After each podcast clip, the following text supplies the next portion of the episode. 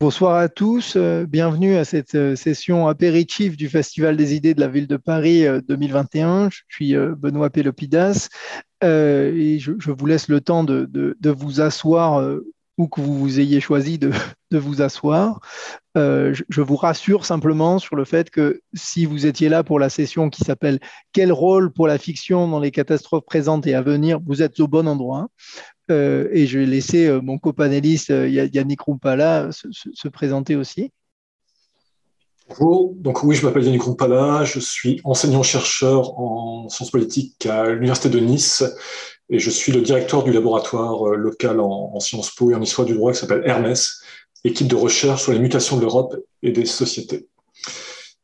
Euh, j'ai beaucoup travaillé sur les questions de développement durable, transition écologique. Et une partie de mon travail récent euh, s'intéresse en effet à, la science-fiction et aux aspects politiques et surtout écologiques euh, présents dans la science-fiction, que je retravaille avec un angle de, de sciences politiques et de théorie politique, comme on verra.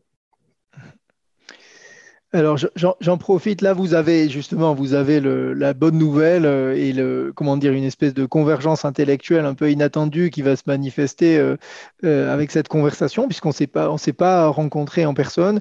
J'en profite pour porter la relative mauvaise nouvelle qui est que la troisième panéliste que vous attendiez, le professeur Jenny Anderson, est très enrhumée et aphone, donc elle n'est malheureusement pas en, mesure d'être avec nous ce soir. Alors ceux, qui étaient là exclusivement pour euh, Jenny. On peut d'emblée vous laisser euh, vaquer à vos occupations. Si vous avez la patience de rester avec nous, on en sera ravis. Euh, je vais juste vous donner un aperçu de, la façon dont cette, séance va, fonctionner. on va en fait, il, va y avoir un moment essentiellement de conversation entre nous et ensuite un moment d'ouverture à la salle. Et dans le moment de conversation, il est vraiment divisé en deux temps. Le premier temps étant euh, nos réponses respectives à la question qui anime la séance, à savoir quel rôle pour la fiction euh, dans les catastrophes euh, présentes et à venir.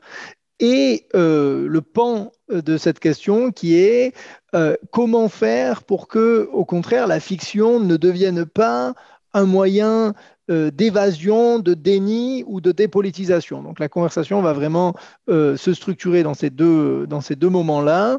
Et ensuite, on sera ravi d'ouvrir la, conversation euh, aux participants dans la salle pour que vous puissiez participer, on a une fonction qui s'appelle Q et R au bas euh, de l'écran Zoom. Il suffit que vous écriviez votre question, votre commentaire, votre critique euh, en cliquant sur Q et R et on vous donnera la parole euh, dans l'ordre dans lequel les questions sont reçues. Cette, cette séance aussi est, enregistrée. Vous pouvez tout à fait choisir de rester euh, invisible. Vous n'êtes pas du tout obligé de, mettre votre vidéo, mais sachez qu'elle est enregistrée a priori par le Festival des idées euh, de la ville de Paris et on, verra le, sort qui advient de, de, cette vidéo. Alors voilà, l'un des participants nous dit que pour nous, c'est Q et R parce qu'on a la version française de Zoom, mais pour certains qui ont la version anglophone, c'est Q and A pour questions and answers. Absolument. Donc, si vous avez une version ni française ni anglaise, mais dans une autre langue, j'ai pas la moindre idée des lettres euh, qui sont écrites, mais c'est entre le les participants et la discussion. Euh, cette, fenêtre. Euh, QR, donc en français. J'en profite d'ailleurs, je ne vous l'ai pas vraiment dit, pour me présenter. Moi, je suis donc Benoît Pélopidas, fondateur et directeur du programme d'études des savoirs nucléaires au CERI à Sciences Po qui est le premier programme de recherche indépendant euh, sur le phénomène nucléaire en France. Par indépendant, euh, j'entends que très clairement, euh, nous refusons les financements des fabricants de l'arsenal, des militants antinucléaires et des ministères de la Défense, et nous sommes financés exclusivement sur la base de la reconnaissance académique du travail conduit. La raison pour laquelle je suis là aujourd'hui, c'est parce que précisément, pour se saisir de la catastrophe nucléaire, eh bien, la, fiction peut vous apparaître comme un, artifice intéressant ou exaltant, parce qu'on a tous en tête euh, des, formes de fiction particulières qui nous ont marqués, euh, soit au cinéma, soit à la télévision, mais je voudrais, radicaliser l'argument et en fait vous dire que face à notre incrédulité euh, quant à la possibilité de la catastrophe nucléaire, eh bien, la, fiction est un recours essentiel. Euh, je vous demande un petit peu de patience, le temps que je puisse partager avec vous euh, quelques slides. Juste une seconde. Voilà. Donc vous devriez voir normalement le même logo et une pomme. et je vais d'emblée me jeter dans une brève présentation euh, qui, va essentiellement avancer trois, trois arguments.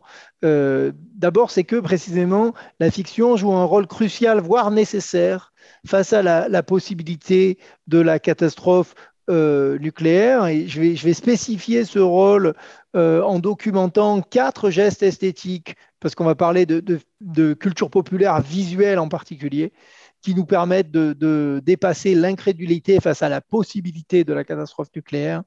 Et ensuite, je vais euh, essayer de vous montrer que ces, aides, en fait, ces facilitateurs de dépassement de l'incrédulité ont disparu euh, du paysage de la culture populaire euh, à partir de l'année 1990. Cette présentation est est issu euh, d'un article à paraître dans Culture et Conflit, dont vous avez le lien sur le site du Festival des idées, sur la page de cette manifestation. Donc n'hésitez pas aussi à, aller voir l'article lui-même. Je commence par des choses très simples. la raison pour laquelle c'est important, c'est parce que des explosions nucléaires, délibérées, accidentelles, inadvertantes, désirées ou pas, demeurent possibles. Pour le dire très simplement, il reste plus de 13 000 armes nucléaires dans le monde. Euh, il suffirait qu'un pour cent d'entre elles euh, explosent pour mettre en péril l'approvisionnement en nourriture de l'humanité. C'est un article de la revue Nature publié en 2020, si vous voulez voir le détail. Euh, et depuis le couplage de missiles intercontinentaux balistiques au début des années 60 à des têtes thermonucléaires euh, et le fait que ces missiles soient embarqués sur des sous-marins très difficiles à détecter, il n'existe tout simplement plus de protection contre une frappe nucléaire, qu'elle soit délibérée, non autorisée ou accidentelle. Une protection qui pouvait, euh, au moins probabilistiquement, exister contre des bombardiers n'existe pas contre ce type de missiles. Donc nous sommes en situation de vulnérabilité matérielle fondamentale dès le début euh, des années 60. Et euh, la recherche a montré que dans certains épisodes par le passé, notamment la crise de Cuba, la plus célèbre, mais aussi un certain nombre d'autres, ce qui a empêché des explosions nucléaires n'est pas simplement des pratiques de contrôle, mais bien parfois leur défaillance ou des éléments extérieurs à toute pratique de contrôle, ce que j'ai appelé chance. Et ce rôle de la chance est confirmé par des officiels militaires et politiques euh, aux États-Unis, au Royaume-Uni et en Russie et en ex-Union soviétique. Donc, dans la mesure où ces possibilités-là demeurent et qu'elles ont une conséquence euh, considérable, il faut qu'on soit capable d'être conscient de cette possibilité. Et c'est là que le problème se pose. Cette nécessité est d'autant plus grande que les plans en cours par les États dotés d'armes nucléaires consistent à conserver ces armes jusqu'en 2090, si on entend euh, la ministre des Armées française euh, Florence Parly, mais aussi au-delà des années 2050 pour les autres États dotés d'armes nucléaires. Donc comment fait-on pour garder à l'esprit cette possibilité-là et pour agir en tant que citoyen avec cette possibilité en tête? Eh bien précisément, c'est là tout le problème, parce que cette vulnérabilité, elle est quasiment incroyable. Donc je vous donne là la réaction du prix Nobel de la paix Elie Wiesel en 83, qui, parle d'une abstraction et qui dit on peut pas, peut pas se, figurer une telle chose, une telle forme de vulnérabilité, mais ce n'est pas du tout spécifique ni à Elie Wiesel ni aux années 80. Ça, c'est issu d'un entretien avec Béatrice Finn, qui est la directrice exécutive de la campagne internationale pour l'abolition des armes nucléaires, qui a eu le, prix Nobel de la paix en 2017. Donc, elle, sa solution, si vous voulez, c'est l'abolition. Et donc, elle est consciente, elle dit euh, que cette, possibilité peut se matérialiser, mais même elle nous explique, enfin m'a expliqué en l'occurrence dans un entretien qui a eu lieu l'année dernière, qu'elle avait du mal à y croire. Vous voyez, euh, je trouve presque cela difficile à croire. C'est vrai aussi pour l'ambassadeur Alexander Kment, qui va être le président de la première conférence des États partis au traité d'interdiction des armes nucléaires qui va avoir lieu au début de l'année 2022. De la même manière, il nous dit c'est une pensée que nous sommes presque câblés pour évacuer. Donc littéralement, on a besoin de croire à la possibilité de cette vulnérabilité-là, mais on a beaucoup de mal à y croire. Et de manière très surprenante, c'est vrai même pour les partisans du désarmement, dont on pourrait supposer que c'est du fait de l'acuité de leur compréhension de ça qu'ils se sont dit ah ces armes sont trop dangereuses, il faut donc euh, il faut donc s'en débarrasser. Mais en fait, cette difficulté-là, elle est unanime, elle, est partagée par les partisans du désarmement et par les partisans de, la dissuasion. Euh, un chercheur français qui a souhaité rester euh, anonyme et qui travaille sur ces questions depuis longtemps m'a simplement dit, quand je lui ai posé la question comment vous faites pour vous, pour vous figurer la possibilité de la guerre nucléaire, eh bien, pour lui, la guerre nucléaire, c'est simplement le nom d'un intolérable. Euh, sa possibilité est littéralement difficile à mettre en sens. Euh, l'autre exemple que je, voulais vous donner, c'est que même les professionnels, si vous voulez, de la mise en œuvre des arsenaux sont dans, dans cette difficulté-là. Et ça, c'est un, extrait, je ne vous montre pas l'extrait, mais c'est un extrait d'une vidéo promotionnelle de, de l'armée de l'air américaine euh, qui nous fait entendre le lieutenant Christian Nemech. Et euh, le lieutenant Nemech a pour responsabilité un des silos euh, lance-missiles. Et donc, littéralement, sa fonction, c'est si elle reçoit l'ordre, d'exécuter cet ordre de lancement. Mais pourtant, quand on lui demande de parler de son travail, elle dit quoi qu'il arrive au travail, tout va toujours bien quand on ouvre cette porte et voit, dit-elle dans la vidéo en parlant de ses enfants, leur visage souriant. Le seul problème, c'est que ben, c'est pas exact, parce que quoi qu'il arrive au travail, ça pourrait être le fait qu'elle exécute cette mission de lancement. Et si elle exécute cette mission de lancement, étant donné la distance entre son logement et le silo d'où va être lancé le missile dont elle a la responsabilité, la chance pour qu'elle revoie ses enfants est quasi nulle.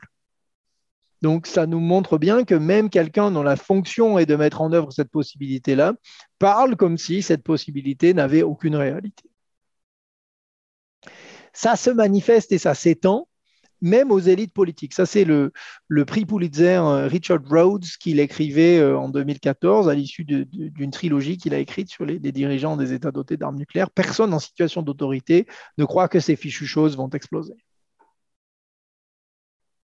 Et au fond, la difficulté à laquelle nous sommes donc tous confrontés, élite ou pas, militaire ou pas, pro-nucléaire ou anti-nucléaire, c'est précisément une espèce d'incrédulité fondamentale. Euh, Gunther Anders nous disait il y a bien longtemps, euh, ces messieurs en savent aussi peu que vous parce qu'ils ont exactement aussi peu d'imagination que vous. Et vous allez voir, euh, Yannick aussi a un commerce intellectuel avec, avec Gunther Anders. Donc c'est une première convergence de nos approches. Donc, au fond, le défi, c'est de nous faire croire à ce que l'on sait, ce que l'on sait étant la possibilité d'une catastrophe nucléaire qui pourrait être non désiré. Et donc le propos de cette présentation et de cet article, c'est de dire, au fond, j'ai réussi à documenter quatre gestes esthétiques par lesquels la fiction permet de placer le spectateur dans une position qui lui permet de dépasser cette incrédulité. Et j'ai trouvé quatre gestes, ça ne veut pas du tout dire que c'est exhaustif, il peut y en avoir davantage, j'en ai juste trouvé quatre. Premier geste, assez intuitif, consiste à montrer le début de la guerre nucléaire. Euh, pour les spectateurs de cinéma parmi vous, vous aurez sans doute vu euh, l'un de ces films, Le Docteur Folamour de Stanley Kubrick, ou euh, Point Limite de, de, Sidney Lumet, ou alors The Day After plus tard dans les années 80, ou Akira pour les fans de manga. Et là, dans tous ces cas-là, on a le début de ce qui s'apparente à une guerre nucléaire. Deuxième geste possible, l'affirmation de la possibilité de la guerre nucléaire parce qu'elle a lieu avant que l'oubli ne l'emporte, mais sans pour autant montrer le début de la chose. Dans Malville, de Christian Challonge, à la fois d'ailleurs dans Christian Challonge c'est le film, mais c'était aussi vrai dans le, dans le roman. En fait, la guerre nucléaire, on la voit euh, on la vit littéralement avec des personnages en sous-sol, et c'est juste un grand bruit extérieur hors champ, une coupure d'électricité, et elle n'est d'ailleurs pas nommée. Il n'est à aucun moment dit euh, qu'il s'agit d'une guerre nucléaire. Il y a plusieurs indices qui le sujet, notamment l'évacuation des, personnages à la fin. De la même manière, dans Threads de Mick Jackson, euh, on n'a pas nécessairement le début, mais on a plutôt les conséquences de l'attaque. Et là, c'est vraiment justement une espèce de saisie qui utilise les codes du documentaire pour vivre euh, avec les, les, protagonistes l'agonie, euh, du monde post-nucléaire. Euh, pour valider ces propos, on a mené avec mon équipe une campagne d'interview et aussi de sondage, et c'est frappant, on va, on va y revenir.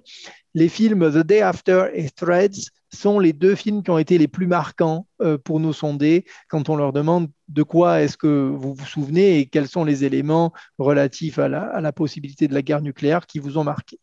Donc, deuxième geste, qui là aussi montre, sous une forme ou sous une autre, une quantité substantielle de violence nucléaire.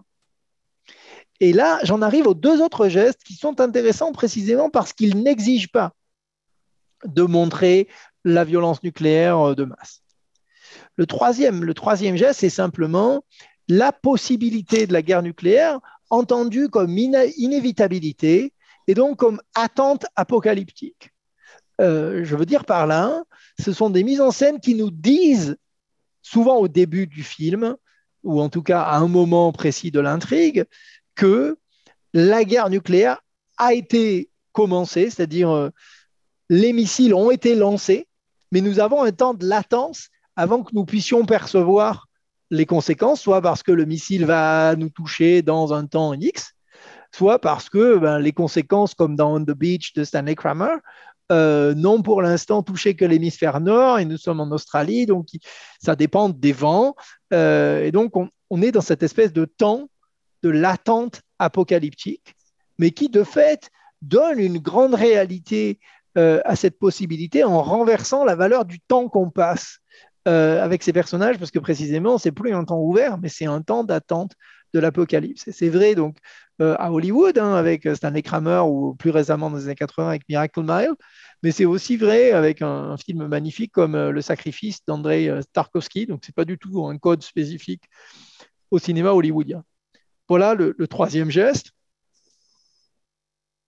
Et le troisième geste que, je voudrais vous soumettre, le dernier, c'est thématiser et problématiser la complaisance eu égard à la possibilité de la guerre nucléaire. Il ne s'agit pas du tout de montrer la violence nucléaire, mais il s'agit de dire que l'insouciance à cet égard-là euh, est très problématique. De mon point de vue, la, meilleure euh, thématisation de ça, ça reste le film d'Akira Kurosawa, I Live in Fear, qui nous montre, euh, qui est un drame familial, avec le, le, patriarche joué par Toshiro Mifune, qui est un rescapé d'Hiroshima, et, lui est persuadé que ça va se reproduire. Et donc le grand dilemme dans tout le film, c'est comment définir le fait d'être fou? Est-ce que c'est d'être tellement obsédé par la peur nucléaire qu'on va vouloir faire émigrer sa famille jusqu'au Brésil parce qu'on croit que là-bas, euh, elle sera à l'abri? Ou est-ce que c'est être complètement insouciant face à ça, au point de faire interner son propre père parce que précisément le père ne voulait pas renoncer à l'affirmation de la menace?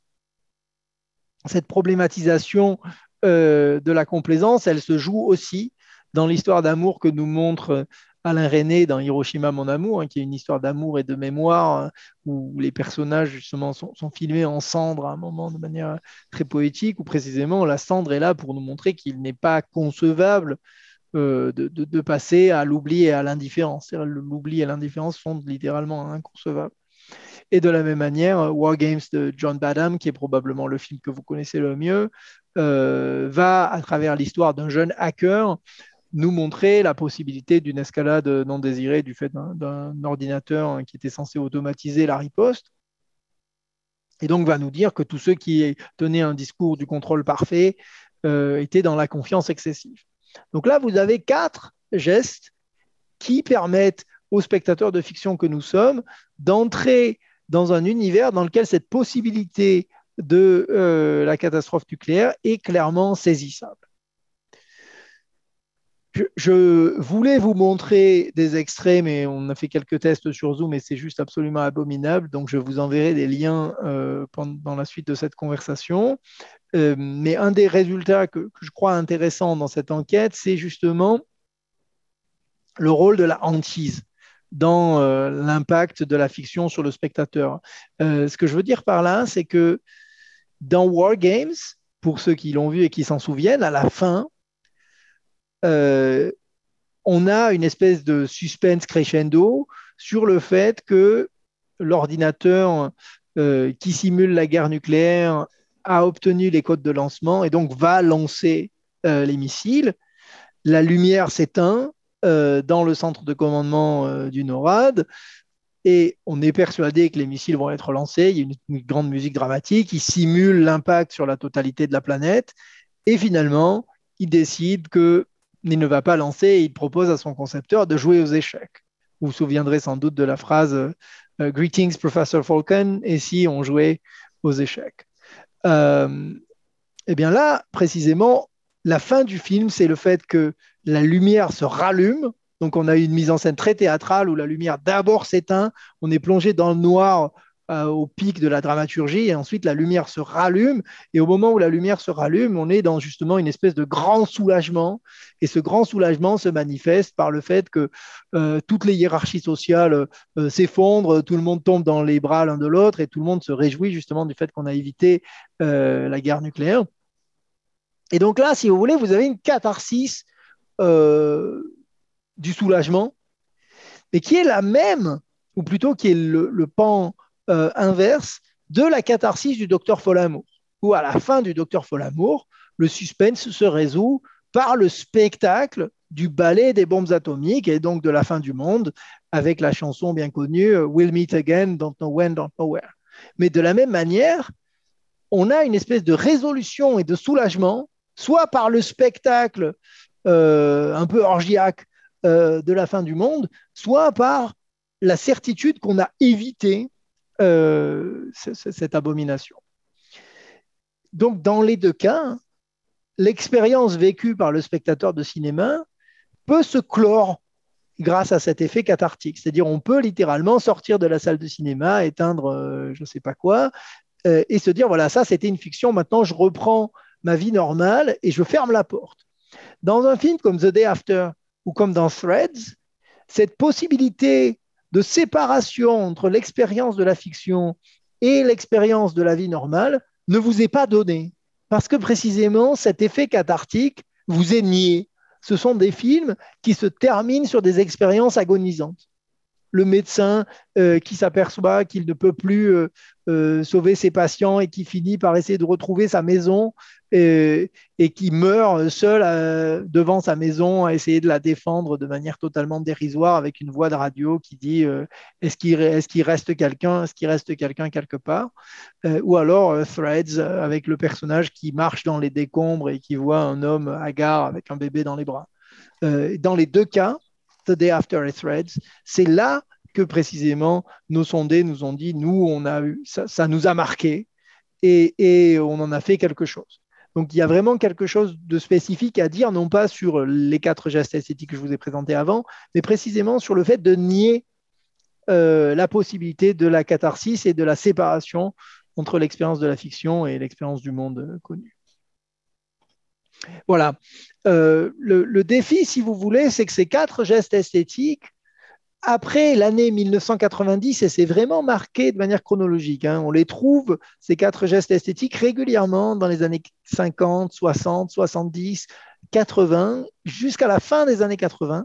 Mais à partir de 1990, euh, ces gestes changent de référence, c'est-à-dire on les retrouve, mais associés à des pandémies, à des catastrophes environnementales ou à la frappe euh, ou à la menace de frappe d'un astéroïde. Euh, la guerre nucléaire est donc présentée comme un enjeu passé et ce sont souvent euh, des, explosions ponctuelles. Il n'y a plus de possibilité de riposte. Leurs effets sont soit minimisés, c'est-à-dire on détruit une ville, deux villes, peut-être trois, quatre ou cinq, mais jamais plus. leurs effets sont parfois même valorisés, au sens où dans les années 90 et dans les années 2000, les, les, armes nucléaires sont érigées au rang de seules entités capables de détruire des assaillants de la planète, tels que un astéroïde, pensez à Armageddon de Michael Bay, euh, ou euh, à détruire des, des, monstres euh, supposément intergalactiques ou des extraterrestres, pensez à Independence Day de, Roland Emmerich, ou, ou, Pacific Rim, ou tout un tas d'autres. Donc, dans tous les cas, il n'y a pas de possibilité de riposte.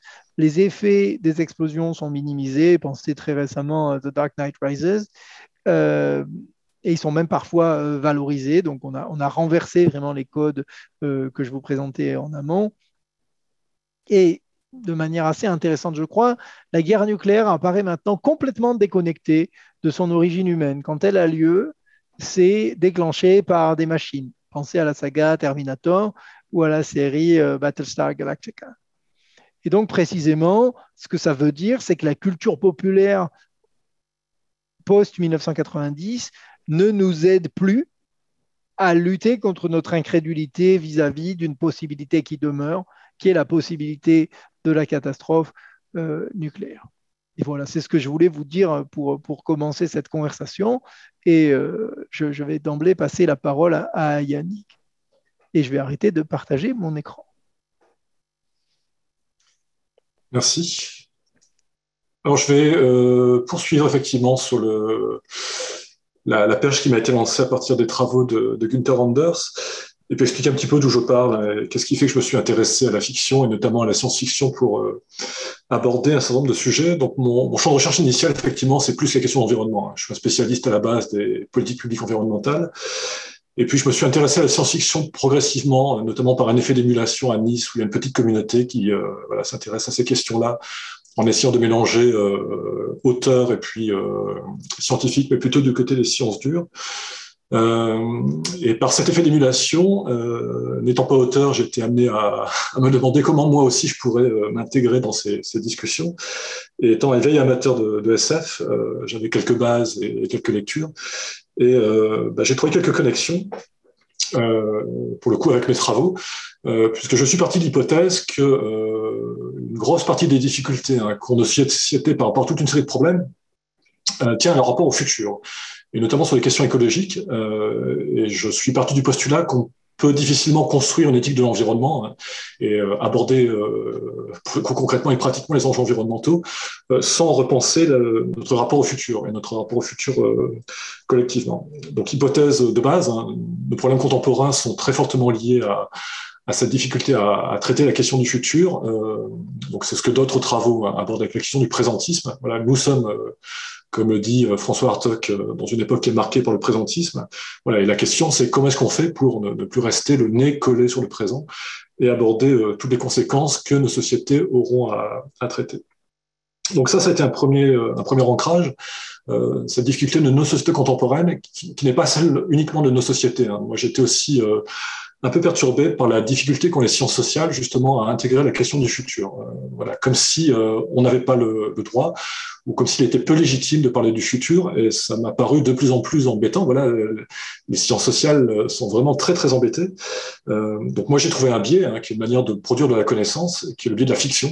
Voilà, j'ai considéré que la fiction était aussi une manière de produire de la connaissance sur ces enjeux du futur. Il y a une autre difficulté aussi qui euh, qu'ont les sciences sociales et qui m'a euh, de plus en plus embêté, c'est la question des, du panorama, comme dirait Bruno Latour, ou de la question des enjeux systémiques. Comment est-ce qu'on fait pour dire des choses sur des enjeux qui touchent le collectif à une échelle planétaire? Euh, Nos disciplines scientifiques ont pris l'habitude de découper les, les, sujets en petits morceaux, en petits bouts, euh, sauf que l'inconvénient euh, cumulé, c'est qu'on finit par ne plus avoir qu'une vision sur ces petits bouts et pas la vision d'ensemble. Et j'ai à nouveau considéré que la fiction était une manière de réintroduire une perspective systémique euh, voilà, et nous aider à penser euh, des évolutions globales qui pourraient toucher nos collectivités dans leur, euh, totalité. Alors là, effectivement, ça rejoint les réflexions de, de Günther Anders. Euh, Günther Anders a théorisé ce qu'il a appelé le, le décalage prométhéen. Euh, c'est-à-dire en considérant que nos sociétés pâtissaient d'un écart, euh, grandissant selon lui, entre leur capacité de production, euh, Erstellung en, version originale, donc la capacité à produire euh, donc tous ces biens, marchandises et tout ce qui contribue à transformer la planète, et puis décalage avec ce qu'il a appelé la capacité de représentation, donc Erstellung, et son, hypothèse, qui est plus qu'une hypothèse, hein, mais le, le, gap qu'il considère comme croissant, c'est voilà, nos capacités de représentation euh, seraient selon lui en euh, complet décalage, en décalage croissant par rapport à, nos capacités de production. Et la réponse que j'avais envie de faire à, à Gunther Anders, qui n'était probablement pas un lecteur de, science-fiction, c'est de dire que, bah oui, en fait, non, euh, ce décalage, il peut être comblé et justement, euh, grâce à l'effort que font euh, à la fois les auteurs de science-fiction en littérature et autrices, euh, et puis toute la production que, que Benoît signalait, hein, la production cinématographique, de, séries, de BD, de théâtre, même y compris de jeux vidéo aussi, qui est devenu un médium très important de représentation de ces enjeux. Et donc, je suis parti de, l'hypothèse qu'un moyen de, compenser ce que Gunther Anders considérait comme un décalage, c'était de repartir euh, de tout ce qu'avaient fait les auteurs de science-fiction. Euh, mon corpus été principalement littéraire, mais un peu cinématographique, mais principalement littéraire. Et donc, je suis allé repiocher euh, dans tout ce corpus, qui est un corpus fabuleux, hein, et donc avec, pour le coup, une série d'ancrages. Donc en considérant que bah, ces œuvres pouvaient nous fournir donc ce qu'on peut appeler des expériences de pensée. Euh, donc oui, certes, on peut avoir du mal à se représenter euh, les conséquences des actions et activités humaines. Par contre, on a un substitut, on a un proxy qui peut nous fournir un équivalent, euh, qui sont euh, les mondes qu'ont construit euh, les auteurs et autrices de SF et les mondes que nous proposent le, le, cinéma, les séries, les jeux vidéo, qu'on peut prendre comme des expériences de pensée dans lesquelles on voit fonctionner des acteurs en situation et qui ont à pâtir, pour le coup, de, de, choix qui ont été faits par le passé, de préférences qui ont été celles des communautés antérieures. Et on a une manière de visualiser, de se représenter les conséquences de choix, de valeurs, d'action humaine qui se serait déroulée dans, le passé. Donc, expérience de pensée, auquel j'ai rajouté une autre dimension, euh, qui est la dimension à la fois exploratoire, euh, puisque ce que font ces œuvres, bah, c'est mine de rien explorer, euh, explorer le, monde de, qui est le leur. Hein. Il, y a, plusieurs manières d'explorer le monde. Il y a celle qui est pratiquée par les sciences. Les, différentes disciplines scientifiques sont des manières d'explorer euh, les difficultés d'une époque et les problèmes d'une époque. Et puis il y a une autre manière d'explorer euh, son époque, d'explorer son monde, c'est l'imaginaire. Donc il y a ce travail exploratoire euh, qui est également récupérable dans l'imaginaire. Et avec une autre dimension que j'ai ajoutée, que j'ai empruntée à Michel Foucault, qui est la, dimension de problématisation. J'ai aussi considéré que bah, ce que font mine de rien ces œuvres ou ces fictions, c'est problématiser. C'est-à-dire c'est mettre en scène des enjeux, des problèmes, grâce au décalage euh, dans le temps et dans l'espace. Voilà, elles contribuent. Euh, donc décalage dans le temps en poursuivant un certain de trajectoire. Et pour le coup, elles peuvent nous montrer effectivement euh, un certain nombre de problèmes auxquels on n'aurait pas forcément pensé ou auxquels on n'aurait pas pensé de la même manière. Donc typiquement, hein, c'est ce qu'a fait, euh, ou c'est ce que font des œuvres classiques. Hein si vous reprenez le meilleur des mondes d'Aldous Huxley, euh, on peut faire euh, plus qu'une hypothèse, hein, qui est le, que la question du clonage, les enjeux de manipulation génétique, n'aurait probablement pas été pensé de la même manière euh, sans l'œuvre de Aldous Huxley, voilà, sans l'ingénierie génétique euh, que nous décrivait Aldous Huxley dès 1932. Euh, voilà. Donc exploration, problématisation, et pour les coups, j'ai récupéré ça pour penser les enjeux écologiques que j'avais travaillé différemment dans mes recherches antérieures. Euh, et j'ai essayé de montrer dans l'ouvrage précédent, qui n'est pas celui qui est en arrière-plan, hein. ça c'est mon dernier ouvrage qui est en arrière-plan, on pourrait y revenir éventuellement. Euh, pour le coup, j'ai repris d'autres questions qui sont celles de l'évolution du capitalisme et l'évolution de la condition humaine à travers le, courant qui est le, le, cyberpunk. On y reviendra si vous le souhaitez. Mais dans le précédent, donc j'avais retravaillé les questions écologiques à travers la, la science-fiction. Et j'avais essayé de montrer qu'effectivement, euh, l'ASF est une manière de réexplorer ces questions-là et de les problématiser d'une autre manière. Et quand vous relisez euh, les œuvres, euh, donc c'est vrai hein, pour celles que décrivait euh, Benoît, j'aurais pu ajouter Philippe Cadic, hein, qui est une très belle série de, enfin qui, nous offre une très belle série de, nouvelles hein, et de fiction pour le ce qui se passe après. Voilà, le, le côté paranoïaque de, de, Dick a très bien fonctionné sur l'apocalypse, sur la post-apocalypse nucléaire. Euh, donc, disais-je, oui, euh, la fiction nous permet de problématiser ces enjeux-là ou de les reproblématiser euh, et de repenser toutes les questions d'habitabilité. Voilà, la, grande question que travaille mine de rien la hein, depuis Wells, quasiment, depuis H.G. Wells, c'est qu'est-ce que ça veut dire habiter une planète? Qu'est-ce que ça veut dire penser le confort d'une planète? Qu'est-ce que ça veut dire penser aussi l'évolution du degré de, confort de cette planète? Donc toute la question de l'habitabilité que j'ai retravaillé dans la première partie de Hors des décombres du monde, puisqu'effectivement, euh, la science-fiction, à travers ces, constructions de, de, monde, nous permet d'éprouver au double sens du terme. Euh, donc éprouver, c'est à la fois au sens de ressentir, euh, grâce aux mises en scène fictionnelles, grâce aux décors dans lesquels se meuvent les acteurs, les spectateurs ou les lecteurs peuvent éprouver bah, ce que vivent des, des, personnages dans des situations particulières. Et puis c'est éprouver aussi au sens de mettre à l'épreuve donc mettre à l'épreuve des mondes fictifs. Voilà. Comment fonctionneraient des mondes si on faisait varier toute une série de paramètres? Euh, Donc paramètres en termes d'habitabilité, par exemple.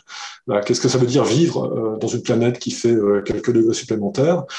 Qu'est-ce que ça veut dire vivre sur une planète où la biodiversité s'est très fortement réduite? Et pour le coup, voilà la rencontre avec d'autres planètes, la rencontre avec d'autres mondes extraterrestres, c'est une très belle manière d'éprouver des biodiversités différentes. Hein. Pensez au film Avatar, par exemple, qui est une manière de mettre en scène euh, ces différences de biodiversité et les différences de, rapport au monde, pour le coup.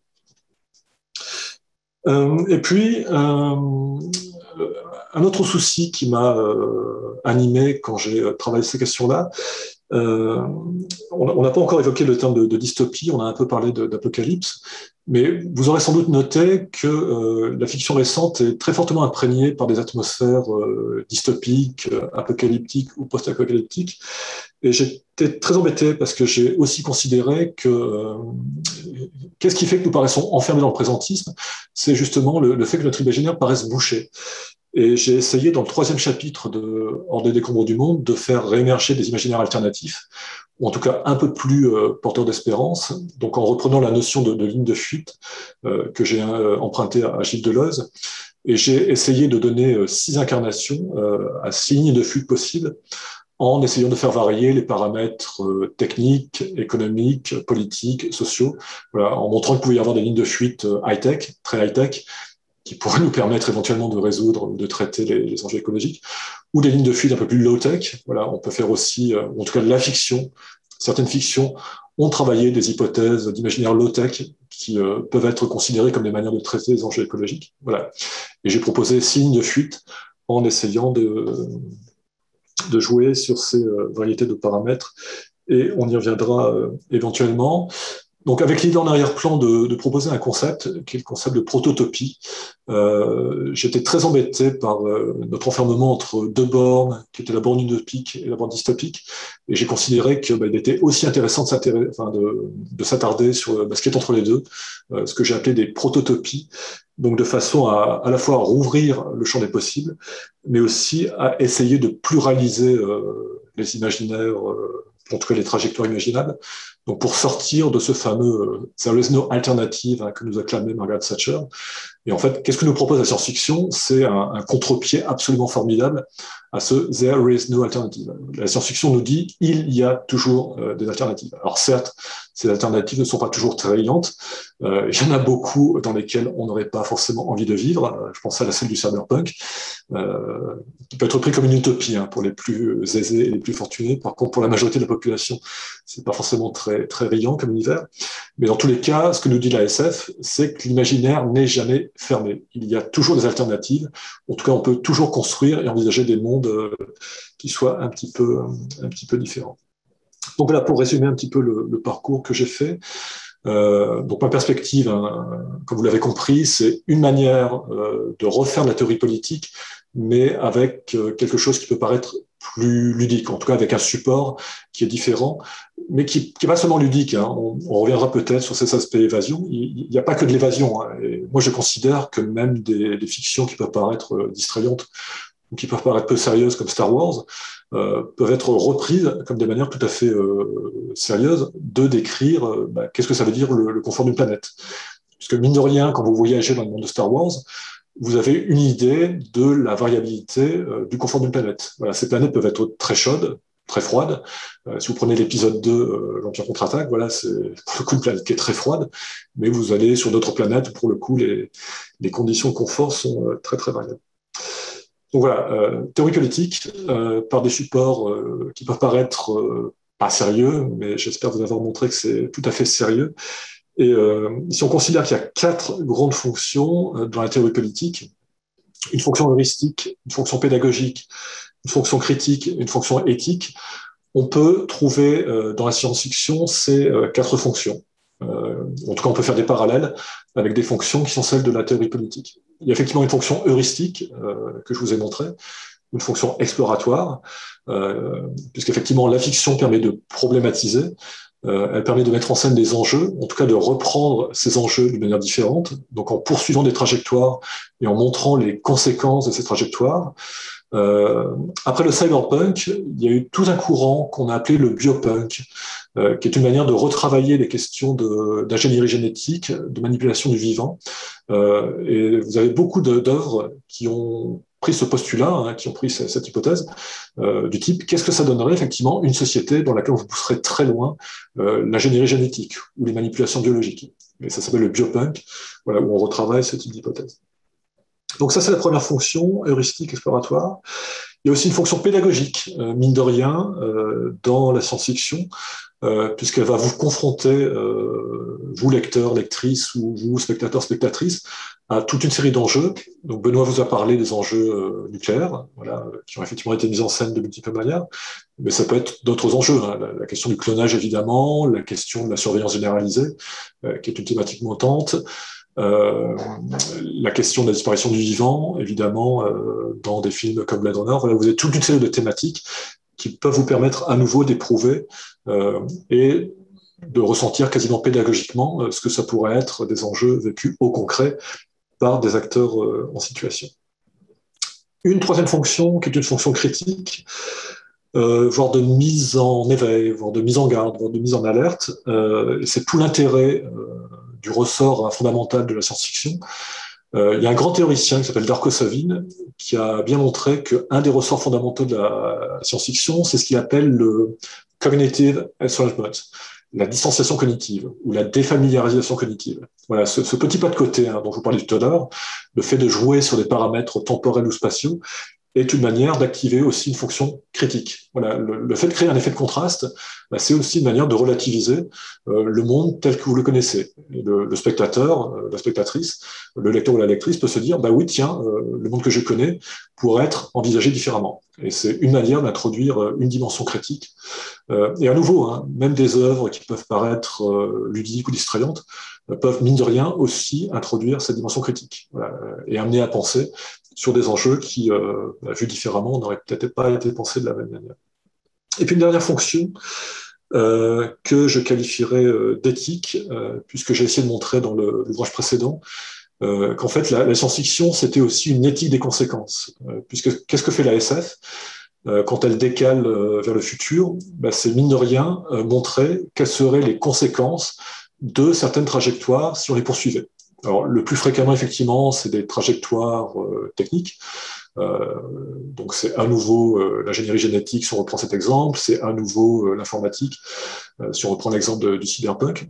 Et le, décalage temporel vers le futur va permettre de, mettre en scène ces conséquences et de construire ce que j'ai appelé une éthique des conséquences, voilà, que je retravaille avec la question du cyberpunk. Donc, et le cyberpunk, en effet, permet de vous montrer euh, bah, ce que pourrait donner un capitalisme poussé à, à son extrême, hein, un capitalisme dans lequel les formes de régulation auraient disparu, donc dans lequel un certain nombre d'institutions euh, étatiques notamment auraient disparu, euh, dans lequel les multinationales seraient devenues dominantes, euh, pas que les multinationales d'ailleurs, hein, puisque quand des institutions publiques disparaissent, c'est aussi les mafias potentiellement qui prennent, euh, qui prennent le devant de la scène. Voilà, et vous avez une belle, en tout cas une intéressante mise en scène euh, d'une évolution du monde euh, lorsqu'on poursuit le curseur technique euh, avec une densification technique poussée très loin, y compris jusque dans les corps, et puis en poussant les curseurs économiques là aussi très loin avec un capitalisme débridé, en tout cas des acteurs économiques qui peuvent s'exprimer dans toute leur brutalité. Voilà, quatre fonctions. Je ne m'étends pas plus longtemps parce que j'ai déjà pris pas mal de temps.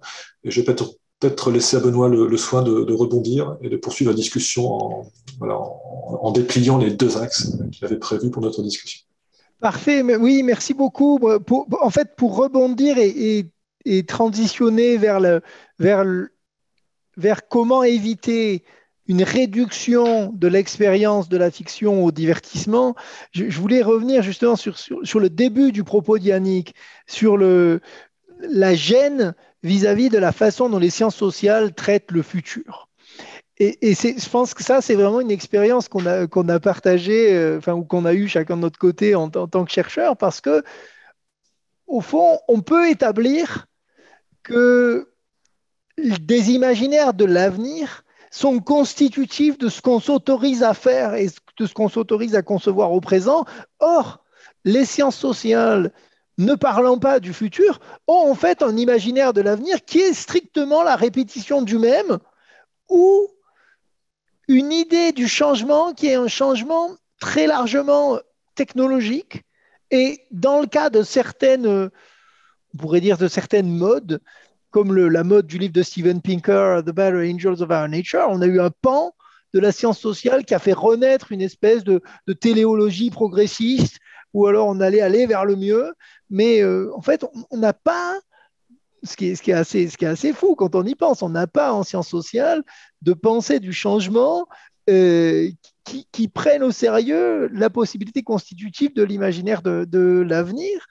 Et, euh, et, sur ce plan-là, je voulais juste vous rappeler, puisqu'on a parlé beaucoup de la, de la distinction entre guerre froide et post-guerre froide sur mes histoires nucléaires, il faut se souvenir que justement, une grande partie de notre profession, euh, notamment les futurologues dont vous aurez parlé Jenny, j'essaye de, donner sa voix puisqu'elle n'est pas là, et, et, je vous recommande son livre The Future of the World, la discipline de la futurologie avait pour but euh, dans l'après-seconde guerre mondiale de penser l'avenir, mais aussi pour une partie de cette discipline-là, de penser aussi la possibilité de la fin de la guerre froide.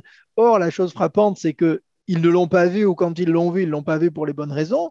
Mais de manière frappante, à partir de la deuxième moitié des années 70, que Jenny montre dans son livre, qui est vraiment en résonance avec ce qu'on vient de dire, c'est un moment de fermeture des futurs à partir des années 70, la futurologie euh, réduit les modes de changement à la répétition du même ou à des transferts euh, technologiques.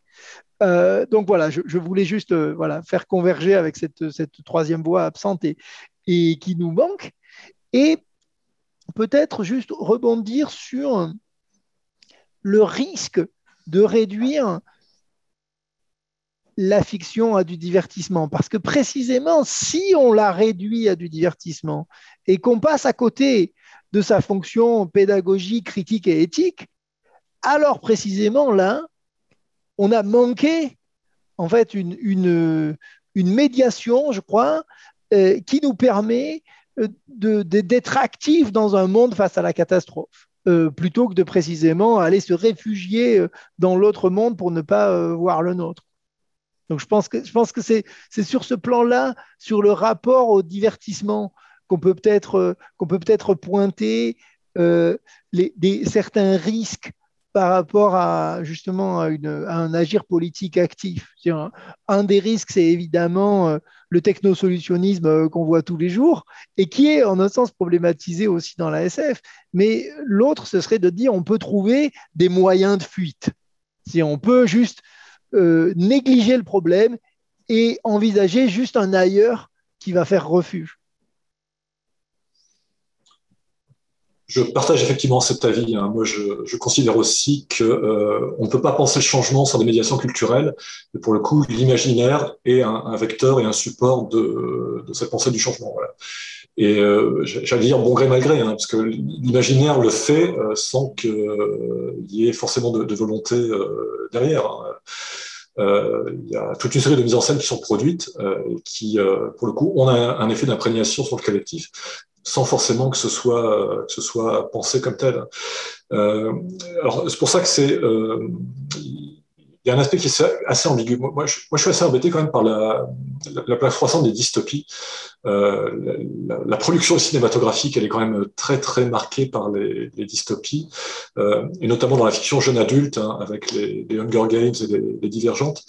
Euh, je, je, trouve qu'on mérite, enfin que, que ces fictions mériteraient plus d'attention, euh, notamment dans les, les schémas de de changement social pour le coup qu'elle montre ou qu'elle met en scène. Hein. Euh, comme vous l'avez remarqué hein, dans les films comme euh, Hunger Games et euh, Divergente, c'est plutôt un, héros doté de, de vertus euh, personnelles particulières qui à lui seul arrive à renverser un système.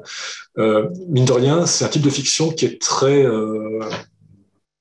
qui est très en affinité avec le, notre monde contemporain, hein. euh, notre monde euh, où l'individualisme a été euh, très fortement est devenu très fortement présent.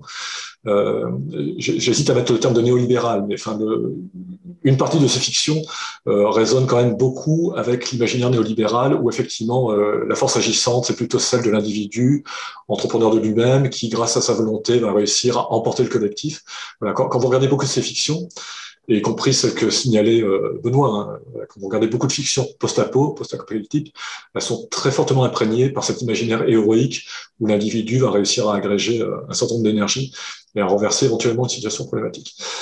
Donc c'est pour ça qu'il y, euh, y, a des choses à aller chercher dans l'imaginaire et la fiction, mais euh, elles sont à prendre avec un minimum de recul et d'appréhension, en étant aussi conscient euh, voilà, des, des, formes de représentation qu'elles peuvent véhiculer et qu'elles peuvent contribuer à, à, à, porter et à imprégner en direction des populations. Voilà, il faut être aussi euh, voilà, vigilant sur ces, ces différents aspects. Oui, juste pour rebondir sur ça, euh, il me semble qu'il y, a deux travers qu'on peut, éviter justement dans, la façon dont on traite euh, les fonctions sociopolitiques de la fiction. Le premier travers, c'est justement une espèce de, comment dire, de minimisation en disant non, ça n'a aucune importance, ce qui, est démontrablement faux. Et, l'autre pan, c'est une espèce de perception euh, qui, qui considérerait le lecteur ou le spectateur comme un réceptacle passif euh, d'un message voilà, qui, qui, lui est destiné. Euh, et c'est pour ça que, que travailler aussi sur, les, sur la façon dont une, une manifestation culturelle modifie des horizons d'attente ou modifie des codes du genre, là, on a un meilleur moyen, il me semble, de saisir la façon dont le message passe, parce que, euh, juste pour donner un exemple, euh, par exemple, quand on regarde un, film d'action et que le héros euh, euh, dégaine une arme à feu et pointe, par exemple, le, le réservoir euh, de la voiture qui le poursuit, vous attendez très probablement à ce qu'il tire et qu'il vise juste et que la voiture explose. Si on était dans cette espèce de, de notion du réceptacle passif, vous vous diriez Ah, mais donc ce, spectateur va recevoir une information fausse qui lui est donnée par la fiction sur le fait que la voiture explose, alors elle n'explose pas. En fait, c'est pas du tout comme ça que ça se passe. Ce qui se passe et ce qui est en jeu, c'est simplement que le spectateur pense ça, non pas parce qu'il pense que ça se produirait dans le monde réel, mais précisément parce qu'il sait que c'est un code du genre qu'il est en train de regarder et qu'il a reconnu ce genre-là et qu'il a une mémoire de spectateur de ce genre-là. Donc, un, je pense qu'un bon moyen et un moyen qu'on essaye d'arpenter euh, tous les deux euh, du mieux qu'on peut, c'est vraiment de penser euh, cet espace politique comme un espace aussi de la mémoire du lecteur et du spectateur qui voit l'évolution des attentes du genre.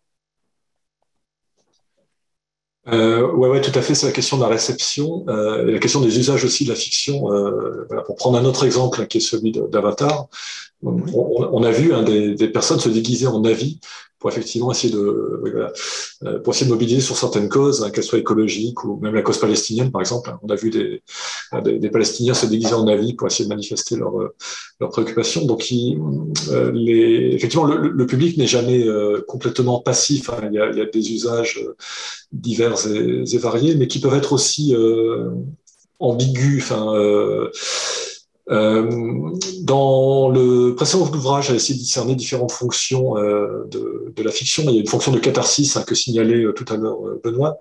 Euh, il peut y avoir aussi une fonction d'habituation. Euh, c'est pour ça que les, les, dystopies dont je parlais auparavant et toutes ces représentations post-apocalyptiques peuvent aussi avoir un effet d'habituation, hein, malheureusement. C'est-à-dire qu'elles peuvent nous dire, euh, plus ou moins consciemment, ben, regardez, finalement, notre monde, c'est pas si pire, euh, pour le dire trivialement, euh, que ce qu'on pourrait penser, et on a encore de la marge euh, par rapport à ce qui pourrait se produire. Oui, voilà, l'apocalypse n'est pas encore présent, et par rapport à certaines situations qui sont décrites, on peut se dire, oui, effectivement, il y a bien pire qui pourrait exister, donc voilà, on peut encore se permettre certains travers ou certaines attitudes, puisqu'on n'est pas encore arrivé au stade ultime qui nous est qui nous est présenté. Donc c'est aussi une des ambiguïtés de la fiction, cette fonction euh, d'habituation, qui est à prendre avec un petit peu de, de, recul. Et ouais, voilà, je, je pense que ça, c'est ce serait un bon mot pour, euh, pour en tout cas terminer cette phase de la, de la conversation, parce qu'il me semble que le, quand on parlait tout à l'heure de la fonction critique, une des fonctions critiques, c'est et le rôle que nous on a en tant que pédagogue et en tant qu'analyste, c'est aussi d'être réflexif vis-à-vis de cette fonction d'habituation. Ouais, et, en tout cas, ne jamais considérer que la fiction euh, n'a qu'une fonction. Elle, mm. peut avoir différentes fonctions euh, qui sont aussi dépendantes de ses modalités de réception et de circulation. Mm. Euh, donc c'est pour ça que j'avais essayé de montrer qu'en fait, le, les fonctions que la fiction pourrait prendre étaient dépendantes à la fois du degré de réflexivité, euh, du degré de réactivité euh, des publics et des collectifs qui s'en saisissaient, et mhm. qu'en fonction de ce degré de réactivité et de réflexivité, euh, ces fonctions pouvaient être différentes. Voilà, il peut y avoir une fonction de, de mise en garde, de mise en éveil, de, de, réveil des esprits, mais le, si la réactivité est faible et si la réflexivité est faible, on peut effectivement aboutir effectivement aussi à une fonction d'habituation, voilà. avec toute la gradation qui peut exister entre les deux. Et on peut même aller jusqu'à l'émancipation euh, si ces fictions sont ressaisies, euh, comme on disait auparavant, avec un fort degré de réflexivité et un fort degré de réactivité. Voilà. L'émancipation n'est pas exclue. Hein. L'émancipation peut aussi passer par, euh, par la fiction. Et on a vu par le passé, effectivement, un certain nombre de mouvements. voilà. Si vous prenez la veine socialiste, voilà, certaines fictions ont aussi eu un rôle, commencé, un rôle de stimulation important. Très bien, mais j'allais dire, on commence à avoir des questions dans le chat, donc euh, euh, on pourrait euh, justement clore la partie conversation en binôme à ce stade et, vous donner la parole. Monsieur Alexandre Bouillet, je lis votre question et si vous, si vous voulez bien la dire vous-même, je vais vous donner la parole à l'instant suis étudiant en Sciences Po, je prépare mon, mémoire sur notamment les représentations de l'effondrement climatique, notamment dans le contexte africain, enfin dans les contextes africains, euh, vis-à-vis des fictions euh, produites notamment en Afrique.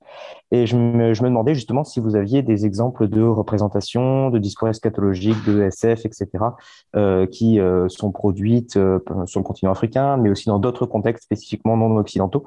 Et comment ça peut, quelles caractéristiques en fait, comment ça se caractérise et est-ce que vous avez ce genre de, de, de, profil fictionnels sur lesquels vous seriez penché? Merci. Euh, alors, à brûle pour point, j'en ai peu qui me viennent à l'esprit, euh, mais pour une raison assez basique, hein, qui est que on parlait de circulation de ces fictions, euh, elles, ont malheureusement un gros problème, qui est la, question de la langue et de la question de la traduction. Et on a un imaginaire qui est très fortement dominé hein, par, la production occidentale, et notamment la production anglo-saxonne et notamment la production américaine. Et malheureusement, beaucoup des fictions africaines que vous avez sans doute à l'esprit ne sont pas traduites ou, ou, très mal traduites ou très peu traduites. Et là, pour le coup, j'en ai euh, peu qui me viennent à l'esprit euh, à cette heure avancée de la journée. Euh, j'ai plutôt des exemples qui viennent en tête du côté asiatique. donc, je pensais à Liu Shixin, par exemple, pour la production récente, où là, pour le coup, on est dans des visions du monde Ouais, voilà, il y, a, un exemple qui est cité que je, que je ne connais pas, mais je, sais qu'il y a une science-fiction nigériane, je sais qu'il y a une science-fiction arabe notamment euh, égyptienne, euh, mais comme je le disais, elle est moins, moins traduite et moins accessible, et c'est pas forcément celle qui est la plus euh, mise en avant. voilà, d'autres seront sans doute plus compétents que moi. il y a aussi une science-fiction asiatique hein, qui, est, qui, est très active, qui là aussi est peu traduite. Petite parenthèse d'ailleurs, hein, euh, on, parlait de l'imaginaire euh, et des enjeux politiques de l'imaginaire.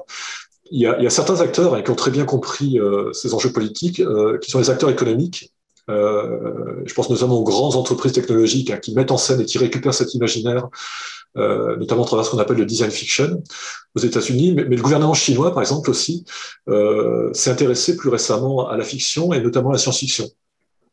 Et vous avez peut-être vu passer un film sur Netflix qui était, euh, pour le coup, une, une forme quasiment de, de propagande, hein, parce qu'effectivement, c'est voilà, le, le, gouvernement chinois a très bien compris qu'un des terrains de bataille euh, sur lesquels les, les, grandes civilisations allaient s'affronter, bah, c'était pas seulement le terrain militaire ou technologique, mais ça va être celui de la fiction.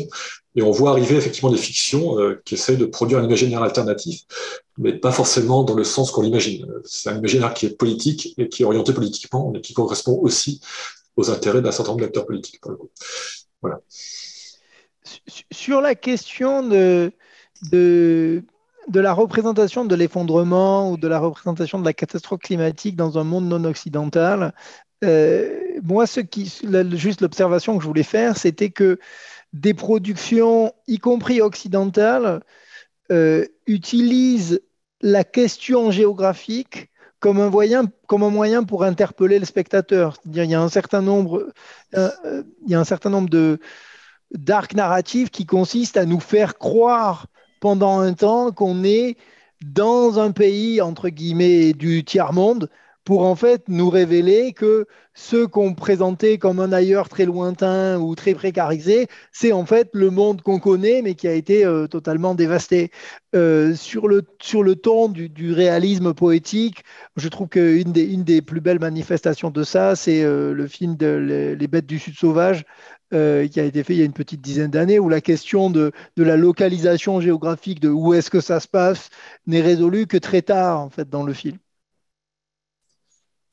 Et pour rebondir aussi sur la question précédente, euh, euh, un des dérivés du, du cyberpunk, puisque le cyberpunk a eu de nombreux dérivés, hein, donc, au lieu de jouer sur la variable informatique, on peut jouer sur la variable euh, technologique. Euh, donc, si la technologie n'avait pas évolué euh, telle qu'on la connaît, mais était restée au stade de la machine à vapeur, ça donne le steampunk, par exemple.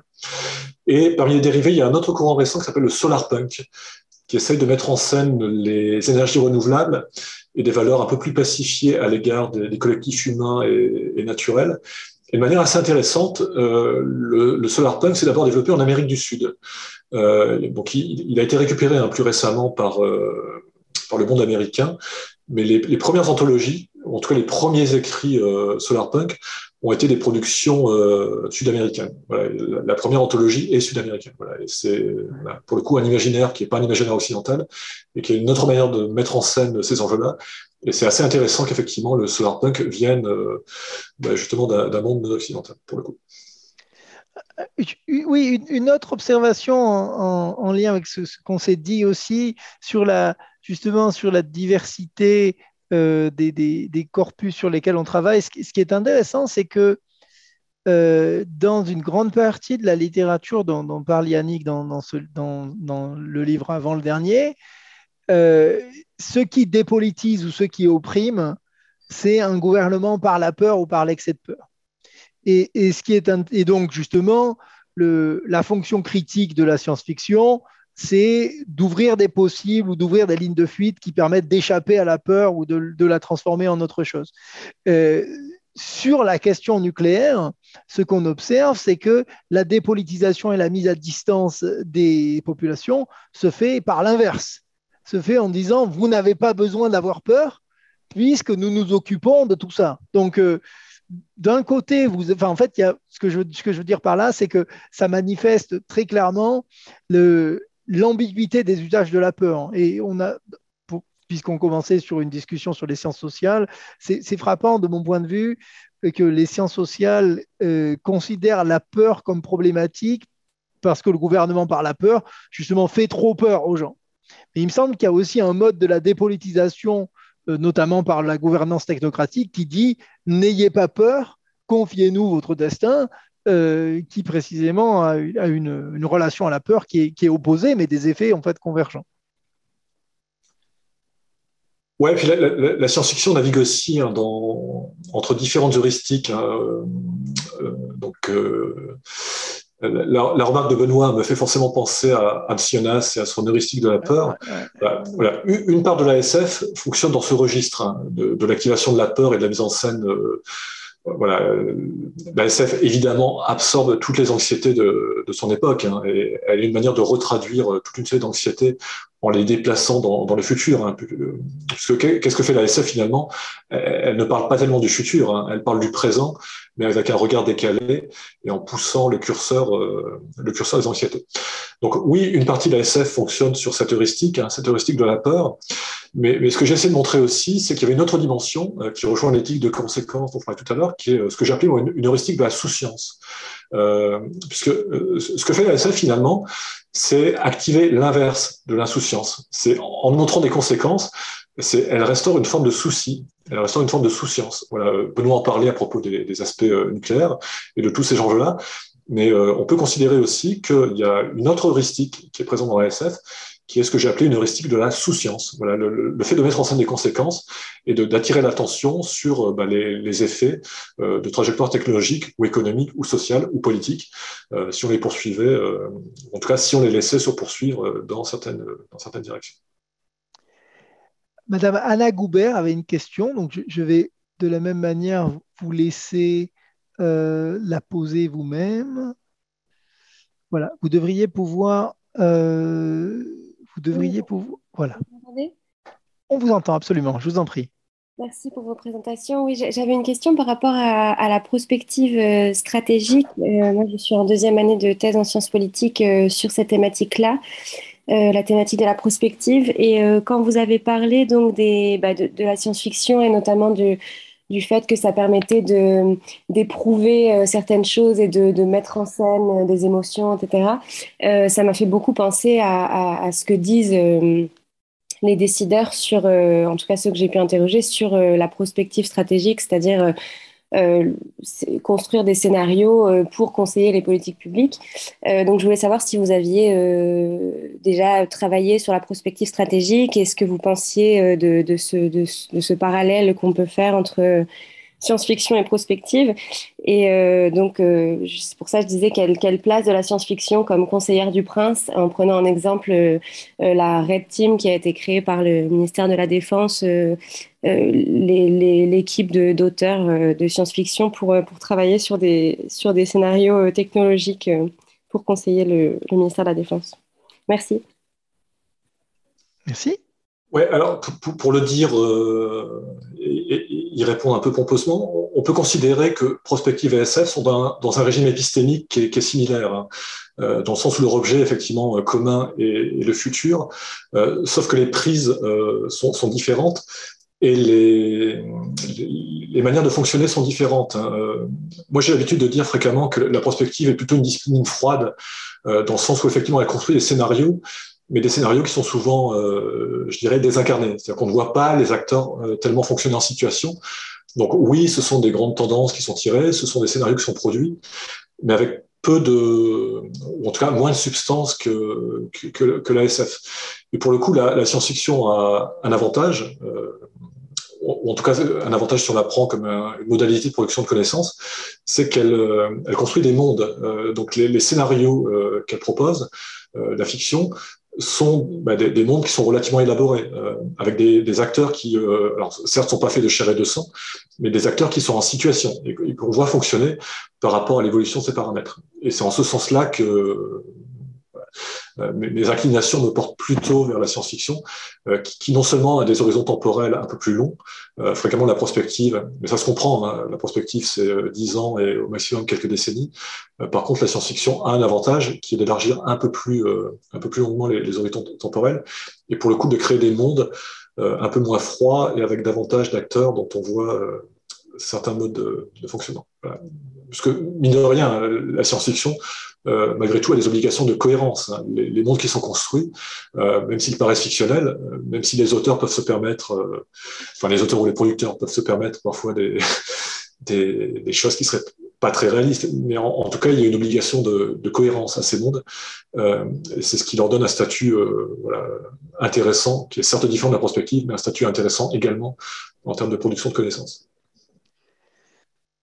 Oui, euh, sur, la question de, de, la prospective et de la science-fiction, peut-être trois, trois observations. La première, vraiment sur ce sujet, voyez le livre de Jenny, The Future of the World, parce que c'est vraiment une histoire de la discipline prospective et de comment, justement, une discipline qui s'était donnée pour mission la clairvoyance a en fait raté tout un tas de choses et surtout a fini par produire un discours assez conservateur et technophile. C'est-à-dire il y a un effet politique très spécifique et très localisable euh, de, la prospective.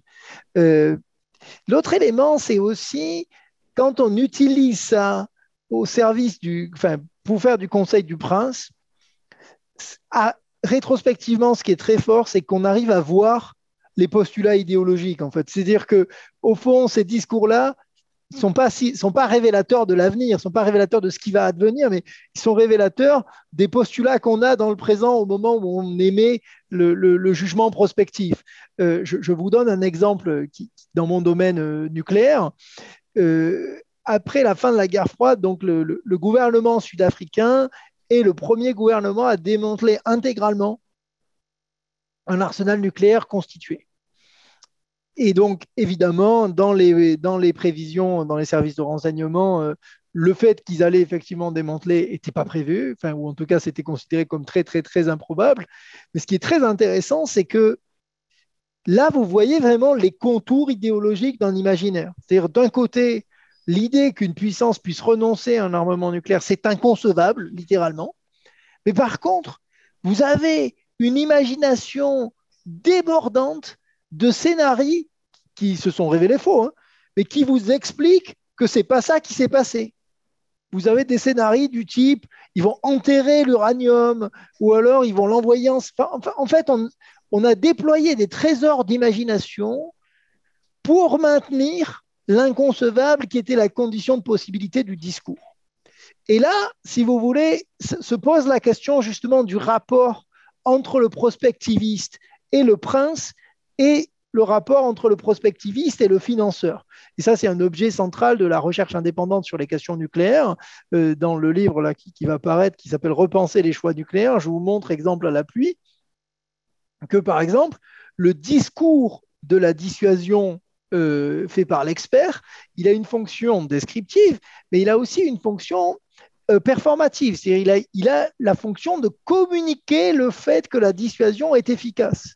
Donc, comme nous l'a dit le grand stratège français Lucien Poirier, communiquer notre scepticisme à l'égard de la dissuasion nucléaire, c'est faire le jeu de l'adversaire.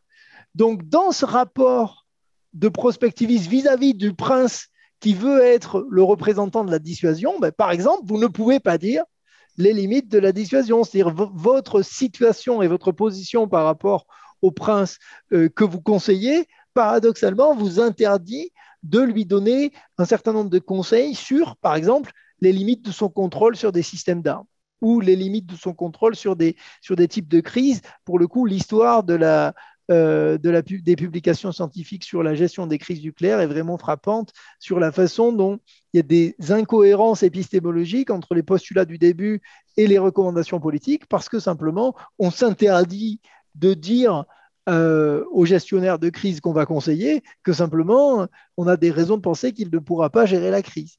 Voilà, c'est juste, pour, euh, que vous soyez réflexifs, non pas sur ce que la prospective au service du prince dit sur le futur, mais sur ce que ce discours dit sur le rapport entre le prospectiviste et le prince, et sur ce que le rapport entre le, prospectiviste et le prince empêche le prospectiviste de dire.